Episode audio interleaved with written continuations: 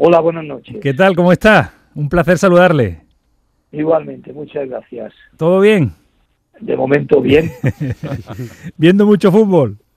Sí, todo el que podamos. Ahora todo se relativa mucho y entonces podemos ver lo que nos apetece. Hay para dónde elegir y a veces cuando uno ve que no, no, no va por la línea que desea ver, puede cambiar con tranquilidad. E, e, e, eso es bueno. Antes eh, veíamos los que, lo que nos ponían, los que nos ponían. Ahora ya uno puede, puede elegir. Si se aburre, cambia de liga, de jornada, puede recuperar lo antiguo. Eh, qué facilidad en, que hay ahora y que no había anteriormente. ¿eh? Bueno, no solamente por los adelantos, que los hay, sino también por la responsabilidad que me tocaba vivir. Claro. Eh, para nosotros es un auténtico placer tenerle esta noche en una semana eh, previa tan importante para el aficionado verde y blanco, para el aficionado al, al fútbol en general también, eh, porque un Betis-Valencia final de la Copa del Rey tiene una pinta extraordinaria. Y tener a Lorenzo Serra Ferrer ha hecho incluso que esta noche saquemos de casa y lo tengamos en el estudio del pelotazo a, Tomás Furés. Tomás, ¿qué tal? Muy buenas. Buenas noches. Auténtico placer verte, verte por estos estudios a estas horas, porque tu horario es de mediodía. Sí, bueno, no, pero yo, yo estaba en el correo 30 años y salía de allí todos los días a, las 2 de la mañana. periódico no había Antonio, yo no, y además, yo, hombre, si estaba aquí Lorenzo, como tú comprenderás, el cariño que yo le tengo a Lorenzo, pues tengo que estar. O sea que hubiera sido un pecado. Hubiera sido un pecado no aparecer aquí. ¿Te lo hubiera perdonado Lorenzo? ¿Lorenzo se lo hubiera perdonado si no aparece Tomás Furé por el estudio? Sí, ¿no? Sí, a los amigos se les tiene que perdonar. ¿Le ha perdonado muchas cosas a Tomás Furé o no? No, al contrario. bueno, al, principio, al principio, al principio, ¿te acuerdas de Lorenzo al principio? Sí, la llegada de Lorenzo. Sí, sí, al principio tuvimos... Hubo palos ahí, hubo palos ahí. Sí, hubo, sí, pero, pero afortunadamente no, después nos entendimos muy bien y yo reconozco que cada uno en su sitio como profesionalmente, pero yo es una persona a la que aprecio muchísimo. Eh, Lorenzo, usted ha vivido esta semana eh, lo que significa para el aficionado, lo que significa para el entrenador, lo que significa para el jugador, lo que significa para, para los directivos. Es una semana diferente, lo que pasa que viene marcada por una jornada de liga que yo intuyo que no molesta por la clasificación que se está peleando por Europa, pero es un inconveniente, ¿no? Lo de mañana.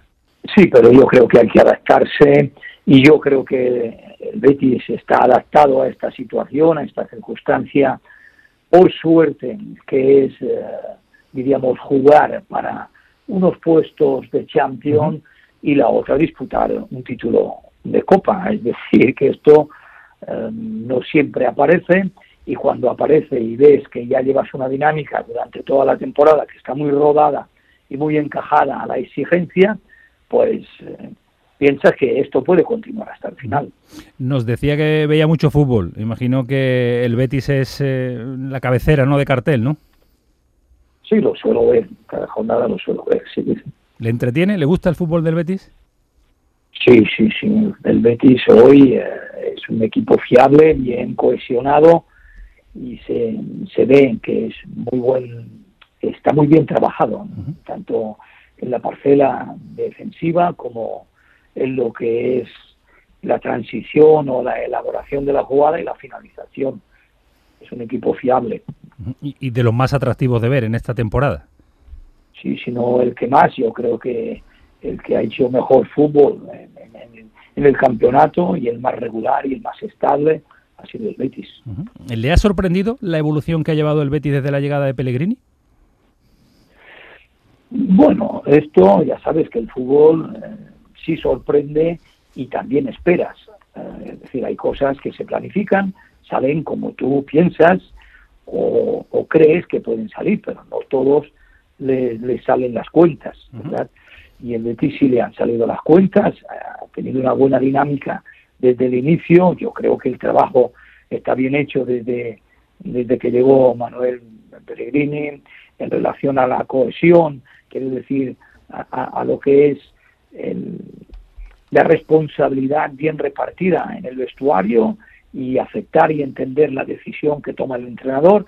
Y todos están preparados cuando el momento les llega para poder eh, competir y lo han hecho muy bien porque tanto ha jugado un futbolista como otro, ha habido rotaciones y el vestuario pues se ha entendido muy bien. Y después en el juego saben muy bien a lo que juegan, tanto a la hora de defender, como a la hora de atacar. Eh, eso quería preguntarle también, porque eh, ha revalorizado a jugadores, eh, jugadores que parecía que estaban fuera, se hablaba de traspaso, de que no, de que no valían, no tenían nivel para el Betis. Tiene mucho mérito también un entrenador sacar rendimiento de jugadores que no estaban dando su, su mejor versión, ¿no? Sí, sin duda, porque esto va no solamente en lo que el jugador es capaz de entender lo que se le transmite, sino también al entrenador que tiene esta tranquilidad y esta confianza en los futbolistas para que alcancen el nivel y, la exigencia que él pide en cada una de las situaciones del juego. Y esto se ha demostrado que la plantilla eh, es buena y también el nivel, diríamos, de cuerpo técnico también es muy bueno, tanto en el aspecto humano como en el deportivo. Lorenzo, y desde, desde, desde fuera o desde lejos, eh, ¿qué, opinión tiene de esta transformación del, del, Betis ¿no? como, como equipo? Eh, ¿Hay que darle toda la responsabilidad a Manuel Pellegrini por lo que está haciendo, por la gran gestión de grupo que está haciendo y por cómo está llevando las cosas? ¿O cree que también hay que darle su cuota de responsabilidad y de, no sé si de aplauso, de reconocimiento a, a la gestión también del club de manera interna? Bueno, yo por por dar un, cierto orden, pienso, y así la experiencia y las vivencias que yo he tenido son que el actor principal es el jugador. Después del jugador viene la dirección de por la dirección técnica, porque es el, el nexo que une y que exige y que planifica pues todo lo que puede suceder en el terreno de juego. Eh, sin duda, los otros estamentos también hay que darle la parte que le corresponde. ¿no? equivocarse en la dirección deportiva y también en la gestión, sin duda, pero el actor principal es el futbolista, siempre. Lorenzo, em, precisamente en, en 2005 eh, tú pronunciaste aquella famosa frase volviendo en el AVE de Madrid, después al día siguiente de ganar la Copa Osasuna, el Betis será lo que quiera Don Manuel. Y Don Manuel no quiso, Don Manuel no te trajo ninguno de los tres futbolistas que le pediste, y encima se lesionó Oliveira en, un partido ante el Chelsea y se sufrió la temporada. Y a partir de ahí además el despegue tremendo que tuvo el Sevilla. Eh, ¿Qué quieres, qué piensas tú que va a ser el Betis a partir de, este año, gane o no gane la Copa? o entra o no entra en la Champions. ¿Tú crees que el Betis va a seguir creciendo? ¿Tú crees que se han puesto las bases para que no sea eh, flor de un día? Yo creo que sí, que las bases están puestas, que son buenas, que van a seguir, porque estoy convencido que van a seguir la mayoría, por no decir todos los futbolistas, pero esto será decisión del entrenador y de la dirección deportiva, me imagino, pero que el Betis volverá a luchar por los puestos altos de la clasificación y también en las competiciones que participe eh, en Europa y también en lo que es la Copa y la Liga diríamos, del país. Yo creo que sí, que tendrá continuidad. si es verdad que el listón está muy alto en estos momentos y hay que pensar que a veces tres puntos arriba, tres puntos no, un punto arriba, un punto abajo, se puede eh, colocar eh, dos puestos arriba o dos puestos abajo en la clasificación. Esto es así, ya lo vimos también en la participación del Betis en, la Europa League, en el cual eh, quedaron eliminados pues pasado el tiempo de la prórroga. Pero bueno, pues son situaciones que pueden, que pueden presentarse, pero la respuesta es que sí, que puede continuar este Betis estable y que busquen objetivos mayores. Porque, eh, Lorenzo, eh, el Betis no puede estar en una final de Copa Rey 17 años después, que todavía estemos buscando los protagonistas de aquella época, que todavía sean los protagonistas Edu, Juanito, eh, Dani, hay que renovarse. Alfonso. claro, no, no, no, no, no normal. que, está Joaquín. es verdad, pero bueno, pero ese es un extraterrestre, ese no es futbolista. ya, ya, ya, ya. Bien, pues es verdad que son muchos años sin darle esta posibilidad. Estuvo a punto eh, cuando nos eliminó, cuando nos eliminó el, el Valencia con un resultado fantástico y fue una pena porque eh, la final, como todos sabemos, se jugaba en el Benito Villamarín y esto hubiera sido una explosión de júbilo y alegría para todos los béticos, que bueno, que el destino quiso que que no fuese posible y ahora sí. Pero yo creo que esto continuará. El Betis, eh, hoy por hoy, ya lo he dicho en más de una ocasión, es un equipo fiable eh, y como tal va a seguir funcionando. ¿Va a estar en la final el sábado?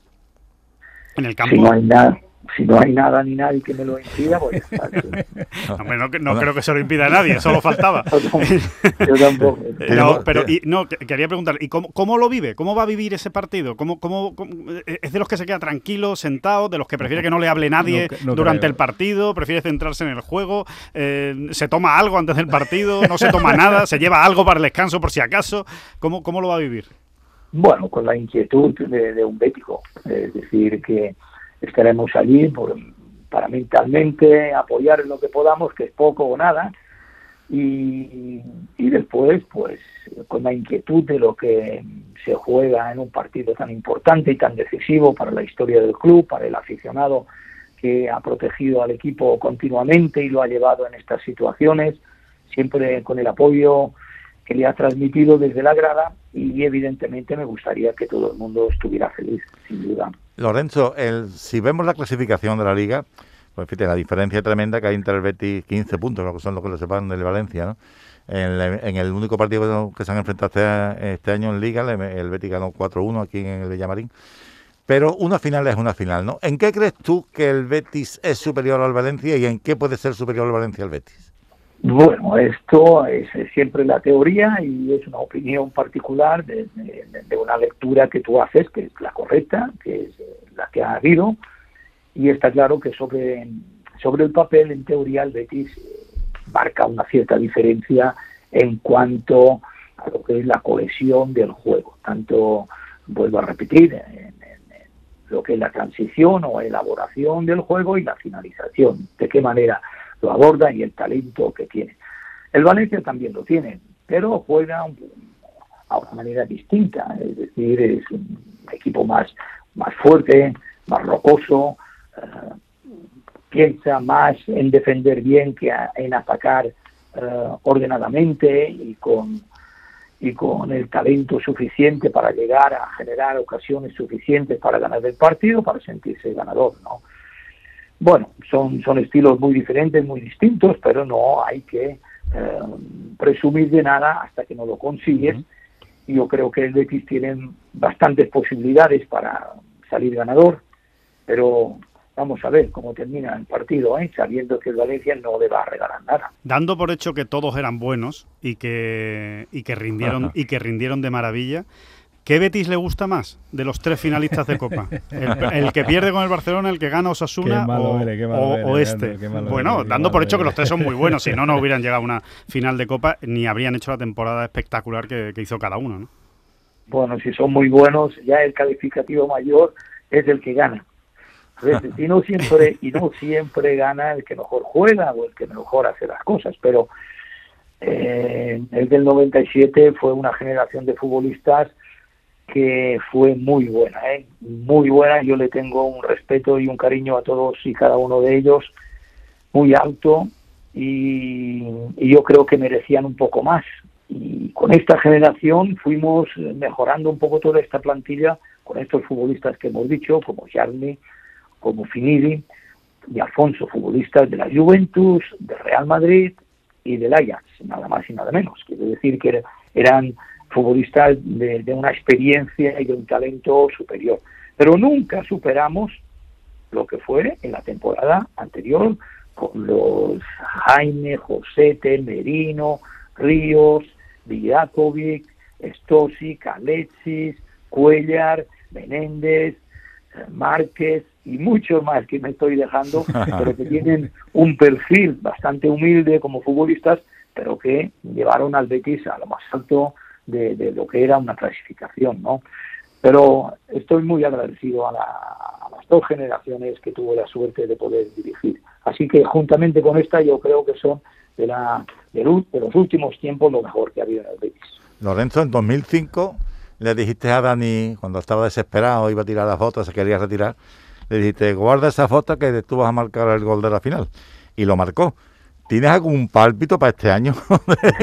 que, porque se parece mucho esta temporada, eh, futbolísticamente se parece mucho esta temporada a la, de, a la de 2005, ¿eh?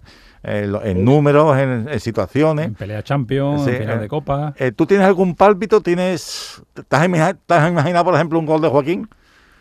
O, de quién? Bueno, me gustaría, pero a ver, en relación a lo que lo que fue Dani, pues esto fue intentar dar ánimos y levantar los brazos a un chico que se había rendido.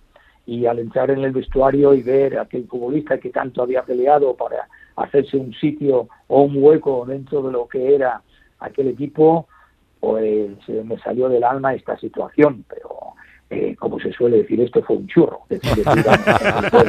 Una casualidad. Imagínate cómo será el atrevimiento para poder presumir de esto. Pues y, ahora mismo, pues sí que le desearía a Joaquín eh, que pudiera levantar eh, el título y que él tuviera protagonismo en esta final, sin duda que me gustaría mucho. Se lo merece, lo ha trabajado y es un futbolista que tiene todos mis respetos y mi admiración.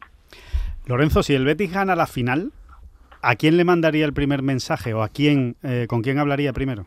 Bueno, pues yo me alegraré y evidentemente felicitaré al capitán o, y nada, les deseo pues la suerte, porque la, su suerte será también la mía en este, en, este caso y en este, y en este partido, sin lugar a dudas.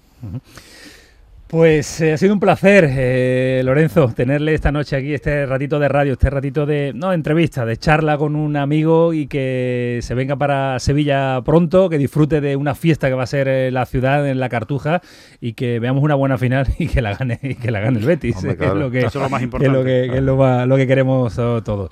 gracias, Tomás, a ti también por la gestión y por hacernos tener a Lorenzo Serraferrer esta noche. Un placer estar con él. Un abrazo, Lorenzo. Un abrazo, Lorenzo, muchas gracias. Buenas noches a todos. Buenas noches. Hasta luego. Adiós.